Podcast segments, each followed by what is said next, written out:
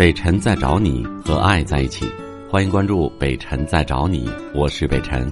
本节目由喜马拉雅平台独家播出。来接近宋先生，你好。哎，你好，北辰老师。哎，你好。你好，那个有一件事儿，然后我想跟您探讨一下哈。我这个心里边也那个不知道怎么办了。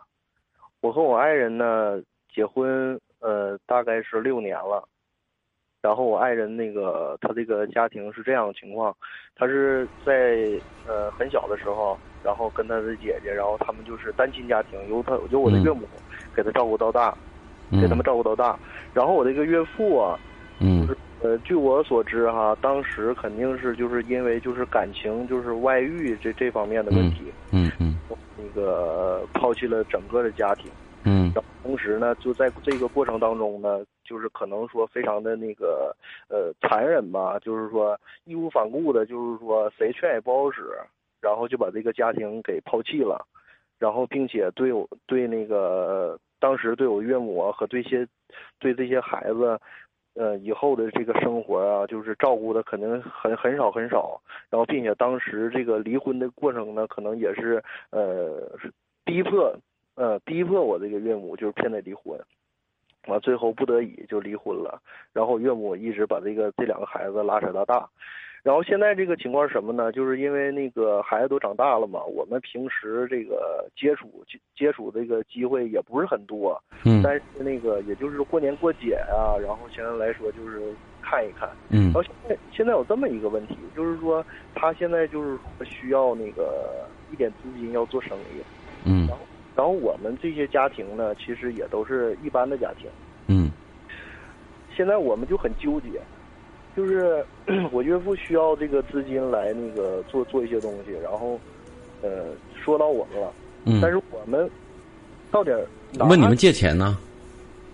嗯，对，借钱。嗯，呃，现在我们就很纠结。其实这个数目嘛，也对我们家庭来说，也也也也挺大的。问你们个人的小家借钱，还是问你们家借钱？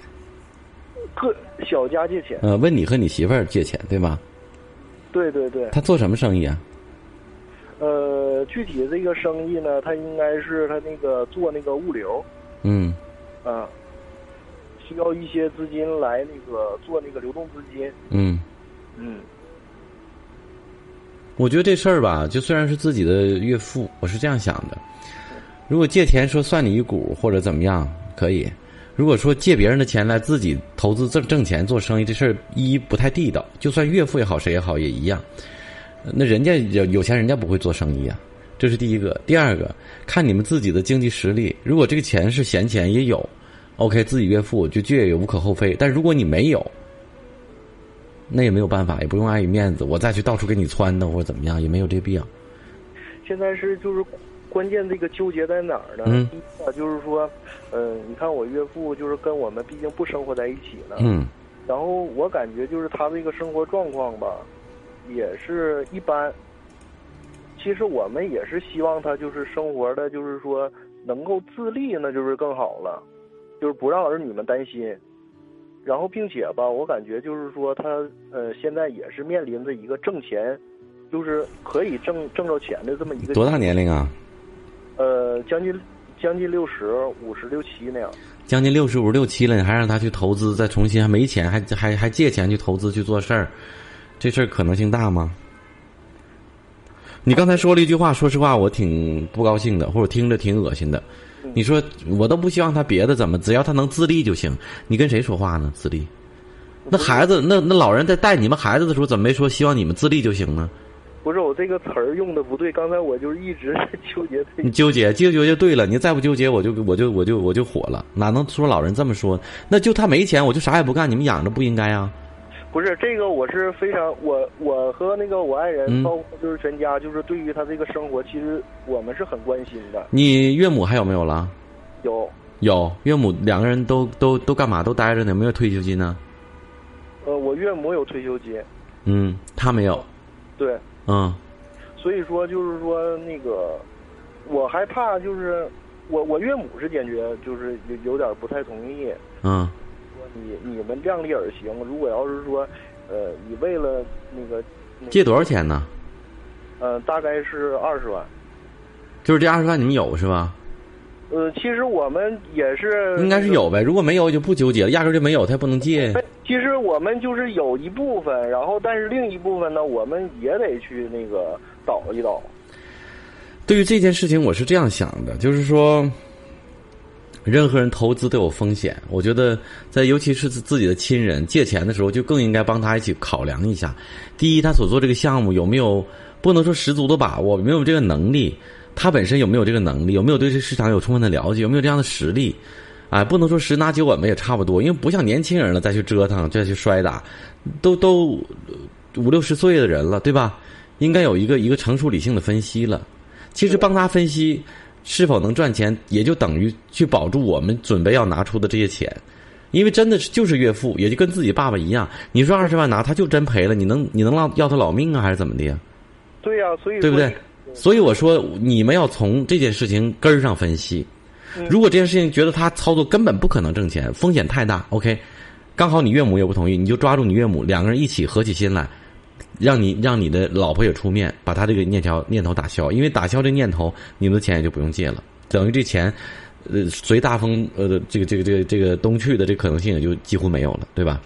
否则如果说这个事情他是赚钱的，或者说他的能力他有这样的经验和相关的一些履历的话，差不多 OK，那我觉得你们也没什么，支持一下老父亲也没什么。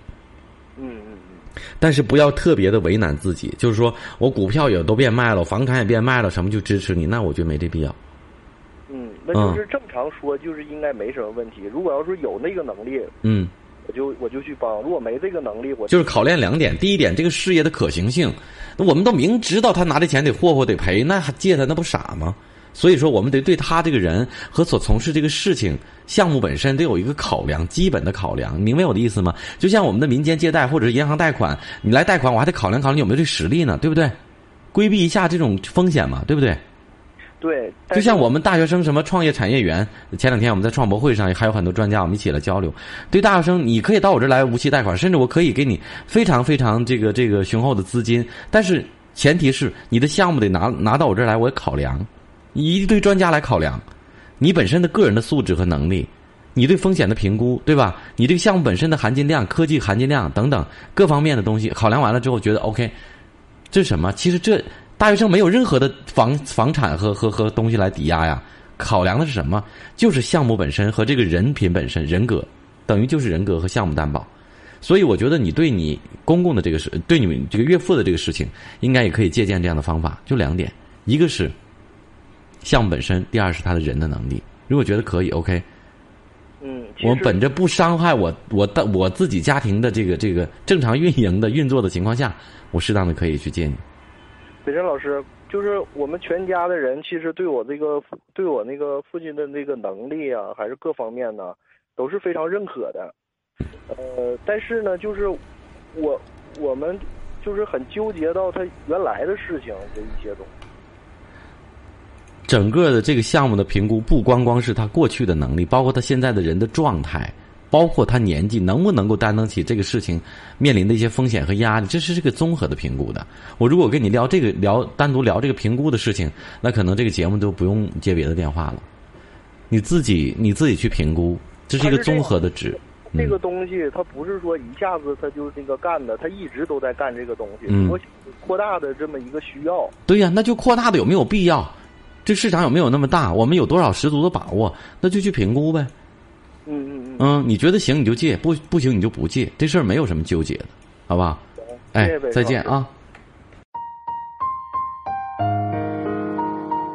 我是北辰，再次感谢你收听了今天的节目，多多分享给你的朋友，也多在留言区互动，留下你的问题，我们会集中回复。祝你幸福。